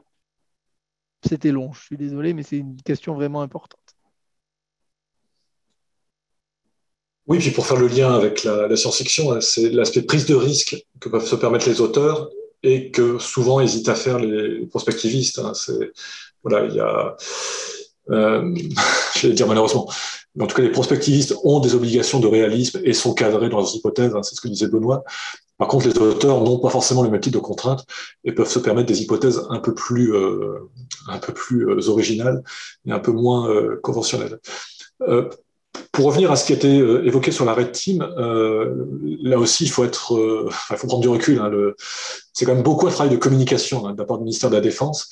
Il faut être, ils ont une certaine habileté à récupérer un centre de de SF pour des objectifs qui sont quand même plutôt des objectifs de communication. Hein. on n'est pas sûr que les, les, productions intellectuelles qui en émaneront auront véritablement une utilité dans des réflexions un peu plus stratégiques. on peut, je, vois, je, vois, Benoît qui aimait une moue dubitative. Non, absolument. Voilà, leur circulation sera peut-être pas aussi étendue que ce que certains auraient pu imaginer au départ. Bah, si vous voulez, c'est d'autant plus frappant euh, je, vous donne deux, éléments. Hein. C'est d'autant plus frappant que, euh, encore une fois, dans le livre, je, me fatigue euh, en deux chapitres pour vous montrer que la totalité du discours produit sur les questions nucléaires en France intègre des postulats du discours officiel français, ce qui, ce qui est méthodologiquement défaillant, si vous voulez. Vous ne devriez pas faire ça. Donc le discours expert se transforme en communicant institutionnel. Et donc quand le ministère de la Défense euh, crée la rétime, on espère que la rétime va être créatrice, mais il est fort probable qu'il perpétue son habitude qui est de dire, mais en fait, tous les experts sont là pour faire de la communication institutionnelle, on va juste en recruter des plus habiles. Exactement. Et quand on regarde les scénarios qui ont été produits jusqu'à présent, euh, ils ne sont pas très originaux par rapport à la production de science-fiction antérieure. Enfin, ça reste relativement conventionnel. Euh, par rapport à ce qu'avaient pu écrire des auteurs euh, ou des autrices précédemment. Donc on est, on est voilà, pour ceux qui ont vu, enfin pour ceux qui ont lu certaines productions maritimes et qui ont vu certaines séries télévisées de, dans la la la ligne de Ghost in the Shell, voilà, ça, alors, on trouve dans Ghost in the Shell euh, les animés qui sont présents sur Netflix, euh, les, mêmes hypothèses quasiment que celles qui sont issues du travail de la. Donc, il euh, n'y a pas, voilà, un bon connaisseur de, de l'ASF n'est pas très surpris de ce qui en est sorti comme produit. Alors, je vois deux questions de la part de Senami Schmidt. Donc, je vais vous donner la parole. Oui, bonjour, vous m'entendez? Bonsoir, on vous entend très bien.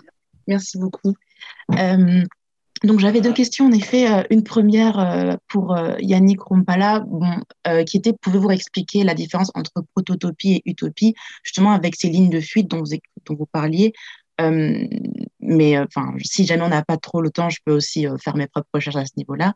Mais une question qui m'intéressait particulièrement, enfin d'avoir votre avis là-dessus, c'était comment, selon vous, peut-on dépasser les obstacles à la mobilisation du spectateur justement ou euh, du lecteur avec euh, la science-fiction? Parce que j'imagine qu'on a des exemples de mobilisation suite à une œuvre de science-fiction, mais euh, j'aimerais savoir oui, justement quels outils est-ce que vous pensez être justement pertinents pour cette mobilisation? Et par exemple, je donne l'exemple dans le genre du film documentaire, il y a le film Demain de, qui, a été, est sorti en 2015 et justement qui veut montrer une vision non pessimiste de la crise environnementale et qui a inspiré d'ailleurs plusieurs initiatives citoyennes par la suite, qui ont d'ailleurs fait l'objet d'un autre film qui s'appelle Après-demain en 2018 par les mêmes réalisateurs. Et justement, je trouvais ça très fascinant justement de voir comment est-ce qu'on pouvait euh, justement créer ce dynamisme et cette mobilisation auprès du spectateur et comment est-ce que c'est possible avec la science-fiction. Merci beaucoup. Alors, sur la première question, ce que j'ai essayé de faire avec le concept de prototopie, c'est justement d'élargir et d'avoir quelque chose de moins contraint, euh, moins cadré, moins borné que, l'utopie. Euh, fréquemment, quand on parle d'utopie, on a plutôt l'impression d'un modèle euh, clé en main ou de quelque chose qui serait directement applicable. Et la, prototopie, pour moi, c'est quelque chose qui est davantage en construction, puisqu'on voit fonctionner effectivement dans les œuvres de fiction des, mondes qui sont en construction. ce que nous proposent les fictions littéraires ou visuelles, c'est pas des mondes achevés, c'est pas des mondes clés en main. C'est plutôt des choses qui sont en train de se construire et des acteurs qui essaient de se, enfin, tel qu'on les voit fonctionner hein, dans ces fictions, des acteurs qui essaient de se débrouiller en situation. Et euh, donc, Utopie nous donne un pôle, une polarité de, de la fiction, mais les, les, prototopies, à mon sens, permettent de travailler ce qui est entre les deux pôles, entre utopie et dystopie, avec toute la variété des paramètres euh, imaginables. Euh, sur la deuxième question, je réponds vite hein, parce que je vois le temps passer. Euh, sur, la deuxième question, j'ai pas tellement travaillé hein, sur l'aspect réception et circulation. Euh, je renvoie plutôt très bon travail d'Anne Besson sur les, pouvoirs de l'enchantement, où là, pour le coup, donc Anne Besson est une professeure de littérature hein, qui a travaillé, enfin qui s'est plutôt intéressée aux modalités de réception des œuvres de, science-fiction et de fantasy, et la manière dont les lecteurs, lectrices, euh, spectateurs, spectatrices euh, se réapproprient ces œuvres et en font des usages euh, divers euh, et variés. Donc Anne Besson, Les pouvoirs de l'enchantement, est une bonne référence là-dessus. Juste une observation sur, sur, sur, ce point et sur ce que vous disiez sur demain et sur la question de la mobilisation. Oui, ça nous renvoie quand même au, double statut descriptif et, performatif euh, de ces discours-là. Parce que euh, j'ai pas du tout discuté avec les gens qui ont écrit demain, mais dans le camp de ceux qui veulent dessiner une alternative euh, à, la catastrophe environnementale, il y en a quand même un certain nombre qui considèrent que on a un devoir de décider une, alternative euh, positive simplement parce que tous les gens qui ont été conscientisés à la nature de la catastrophe, sinon, vont céder à la dépression ou à la solastalgie. Donc il y a aussi euh, dans la production d'un discours sur un monde possible un souci d'aider euh, les contemporains à traverser une période difficile. Et c'est là, qu'on est vraiment dans la, dans la difficulté dont on parlait tout à l'heure. C'est-à-dire que d'un côté, il ne faut pas que la fiction soit un moyen d'évitement du problème, mais d'un autre côté, elle peut aussi être une ressource pour traverser euh, un moment difficile. Et d'ailleurs, certains auteurs ou autrices peuvent s'en ressaisir à dessein pour effectivement ouvrir l'imaginaire. Hein. Euh, il y a des œuvres qui ont été écrites sans cette fonction-là. Euh, je pense aux œuvres d'Ursula Le Guin, euh, qui, euh, pour le coup, a euh, nourri toute une série d'inspirations. Mais dans la période récente, il y a des auteurs effectivement qui essayent de, bah, de rouvrir. Euh, donc en France, c'est typiquement Alain Damasio, voilà, sur les questions de, surveillance, d'informatique, de technique, etc., qui pour le coup a conçu son œuvre euh, dans une perspective qui est quand même plutôt militante. Hein, il faut le dire. Euh, voilà, ils s'en cachent pas. Hein, c'est voilà, c'est un de ses objectifs, mais c'est pas l'objectif de tous les auteurs. Voilà. Il y a une branche parmi les, les, auteurs français, notamment dans un collectif qui s'appelle le collectif Zanzibar, pour le coup, notamment autour des gens de la maison d'édition La Volte, qui effectivement écrivent aujourd'hui parce qu'ils se sont bien rendus compte qu'il y avait un risque d'enfermement de la fiction dans le registre dystopique et ils essayent de, justement de faire l'effort inverse, de rouvrir un peu l'imaginaire. Donc ils l'ont fait sur les questions de santé, ils l'ont fait sur les questions de travail, euh, voilà, avec euh, Alain Damasio qui est la, figure de proue, mais il y a d'autres auteurs, hein, je pense à Catherine Dufour par exemple, euh, qui essaient aussi d'ouvrir un petit peu les imaginaires euh, dans ce sens du côté féministe hein, également aussi. Euh, les, questions de genre devenant euh, importantes, euh, étant davantage sur le devant de la scène, on voit effectivement toute une série de fictions essayer d'intégrer ce registre féministe, écoféministe, en tout cas ouvert à d'autres types de valeurs qui sont présentes effectivement dans le, le moment présent. Est-ce qu'on a d'autres questions? Est-ce que, est que peut-être certains d'entre vous ont posé les questions dans la discussion n'est pas dans le Q&A. Laissez-moi juste voir. Dans cette question-là, on y a répondu, c'est fait.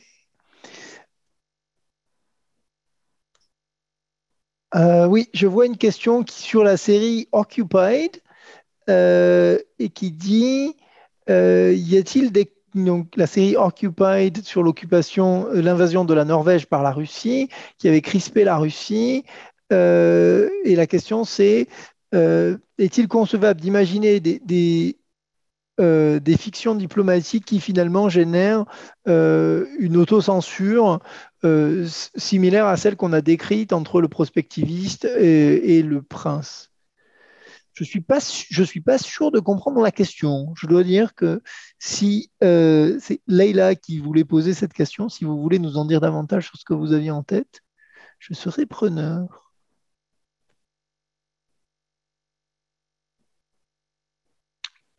Oui, désolé, j'ai très très mal écrit ma question. Mais c'est juste que cette euh, série, je me rappelle qu'elle avait crispé la Russie. Alors, je ne sais plus à quel point si ça avait vraiment été un enjeu diplomatique ou pas.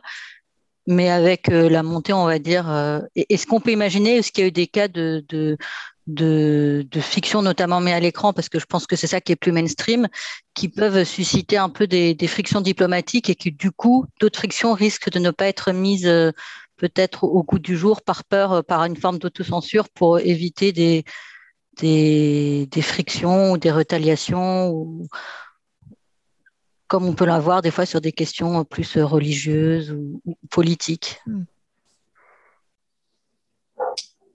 Alors, je n'ai pas d'exemple qui me vienne en tête sur ces aspects-là. Par contre, je sais que euh, pour les productions cinématographiques aujourd'hui, des entreprises comme Disney ont des, non seulement des armées de juristes, hein, mais des, des, groupes qui réfléchissent sur les questions éthiques. Et avant que les produits soient mis en circulation, il y a certains aspects qui sont testés hein, pour euh, éviter que ça ne puisse choquer euh, certaines euh, catégories de population ou certaines clientèles. Euh, et notamment parce que les marchés ne sont plus strictement des marchés occidentaux américains, donc c'est aussi des marchés d'exportation. et je, je sais que les, les, grandes boîtes du cinéma travaillent ces questions-là, elles sont très vigilantes donc à élargir le casting, mais aussi à voilà, pas choquer les publics potentiels sur certains, sur certains aspects. Mais je n'ai pas d'exemple qui vient en tête là, directement.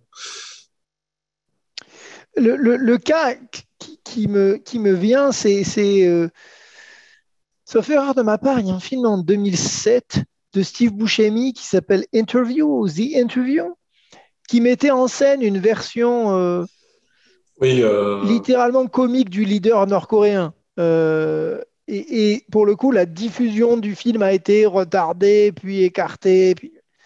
Et après, il y a ce que disait Yannick simplement sur le fait que les grandes puissances utilisent aussi et savent utiliser depuis toujours hein, la fiction comme instrument de propagande. Mais ça, c'est pas euh, pas du tout récent.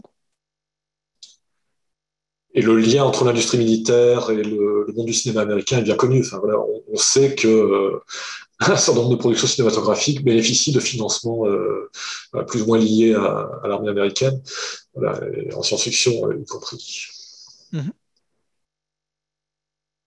Et d'ailleurs, juste pour que vous ayez un, élément de contexte, puisque la suite euh, de Top Gun va sortir, l'Air Force adore Top Gun parce que précisément leur, leur recrutement a été, sauf erreur de ma part, multiplié par plus de 3 suite à la sortie du premier film. Donc l'US Air Force était très très en demande pour que Tom Cruise fasse la suite. Mais là, c'est juste sur le, rapport entre l'industrie et la, production, entre l'industrie d'armement, le ministère de la Défense et la production culturelle, il y a le travail de James Derderian qui est intéressant sur ce qu'il appelle le complexe militaro-industriel euh, mais l'idée, c'est précisément de ne pas supposer qu'il y a un producteur de messages unique et un, réceptacle passif. C'est ce qu'on se disait tout à l'heure. Il faut avoir les bons outils méthodologiques pour comprendre comment le message est produit, quelles sont ses ambiguïtés et comment il est reçu. En fait, il faut, penser, il faut travailler la production et travailler la réception et essayer de voir comment on peut produire un espace, euh, en tout cas d'agir politique dans le rapport entre les deux. Est-ce que j'ai manqué une question? Ne crois pas. Donc, euh, on, arrive presque à 18h30, on est à la fin de, ce, temps d'échange. Euh, j'allais dire, je vais, je vais, laisser la parole à, Yannick pour peut-être quelques mots de, conclusion avant de vous dire au revoir. Euh, bah, une invitation tout simplement à, lire et à regarder de la science-fiction, puisque fréquemment, hein, c'est un genre qui pâtit d'un certain mépris ou d'une certaine condescendance, euh, c'est un petit peu en train de changer. Euh, j'ai l'impression que le regard euh, sur cette littérature, même si on n'est pas encore, voilà, même si certains auteurs préfèrent toujours publier en collection blanche plutôt que d'avoir le label SF, mais j'ai l'impression qu'il y a un certain nombre d'évolutions qui sont en cours et que voilà, le, regard sur la fiction, enfin sur la science-fiction, est en train de changer. Et je vous invite à, aller la voir. Elle est d'une grande richesse cette production. Euh, voilà, c'est pas seulement les classiques Huxley, Orwell euh, qui peuvent être convoqués. Elle est très très riche. On a parlé de science-fiction euh, d'autres pays. Euh, les, les, thématiques sont aussi très très riches. Voilà, c'est toutes les thématiques qui sont qui sont travaillées. Et en plus, euh, très, souvent avec des vraies ambitions littéraires. Hein. Moi, je suis un grand amateur de, littérature pour le coup. Euh, il y a des vraies ambitions littéraires euh, dans cette littérature. Donc, faut pas croire hein, que, que c'est la littérature où on ne réfléchit pas à ces questions-là. Euh, on parlait d'Alain Damasio il y, a, quelques minutes. Voilà, c'est quelqu'un qui a pour le coup une vraie ambition dans les modalités d'écriture, avec un style qui est très travaillé, une vraie réflexion sur les sonorités, les mots, etc. Et c'est vrai pour beaucoup d'autres auteurs. Euh, et je le dis aussi en pensant à la littérature d'origine euh, anglophone ou américaine, euh, dont beaucoup d'œuvres euh, bénéficient actuellement de retraduction, parce que malheureusement, voilà, on parlait de Dick, de Philippe Dick tout à l'heure. malheureusement, une bonne partie de ces productions antérieures ont été très mal traduites, traduites très rapidement, Et il y a pas mal d'éditeurs qui se repenchent sur ces traductions pour les retraduire et montrer la richesse de ces auteurs classiques. Donc n'hésitez pas à aller en lire et en voir, y compris des, productions qui peuvent paraître on parlait d'évasion tout à l'heure. Euh, voilà, J'espère que ce qu'on a dit là vous aidera peut-être à les regarder différemment et à chercher euh, ce que Frederick Jameson appelle l'inconscient politique dans ses œuvres. Voilà, il y a toujours une part d'inconscient politique, elle est à faire réémerger, et il y a toujours une activité problématisante. Voilà, mine de rien, ce sont aussi des enjeux auxquels ces œuvres peuvent nous aider à, réfléchir, peut-être pas les penser complètement et radicalement, euh, de manière nouvelle, mais en tout cas, il y a, fréquemment à aller y chercher en, matière de réflexion. C'est ce que j'ai essayé de montrer modestement euh, dans mes travaux. Merci. Donc, de, mon côté, oui, je voulais poursuivre, poursuivre l'invitation en vous invitant, quelle que soit la forme, à réfléchir à la dimension constitutive euh, des imaginaires de l'avenir pour ce qu'on s'autorise à faire, à dire et à penser euh, dans le présent, pas seulement en tant qu'individu, mais aussi en tant que, collectif. Je voulais aussi vous inviter euh, de manière plus précise à poursuivre la conversation. Enfin, en tout cas, vous pouvez trouver très aisément nos adresses e-mail respectives à lire le, livre de, Yannick, Hors des décombres du monde, ou celui d'après sur le cyberpunk, mais je ne peux pas encore recommander celui d'après parce que je ne l'ai pas fini, euh, de jeter un œil si ça vous a intéressé au papier de, Culture et Conflit que j'ai commis, qui s'appelle Imaginer la possibilité de, la guerre nucléaire pour y faire face. Euh, et euh, de manière générale, à prendre contact avec nous si vous voulez poursuivre la conversation. Merci à tous et bonne soirée et bon Festival des idées. Bonne soirée également.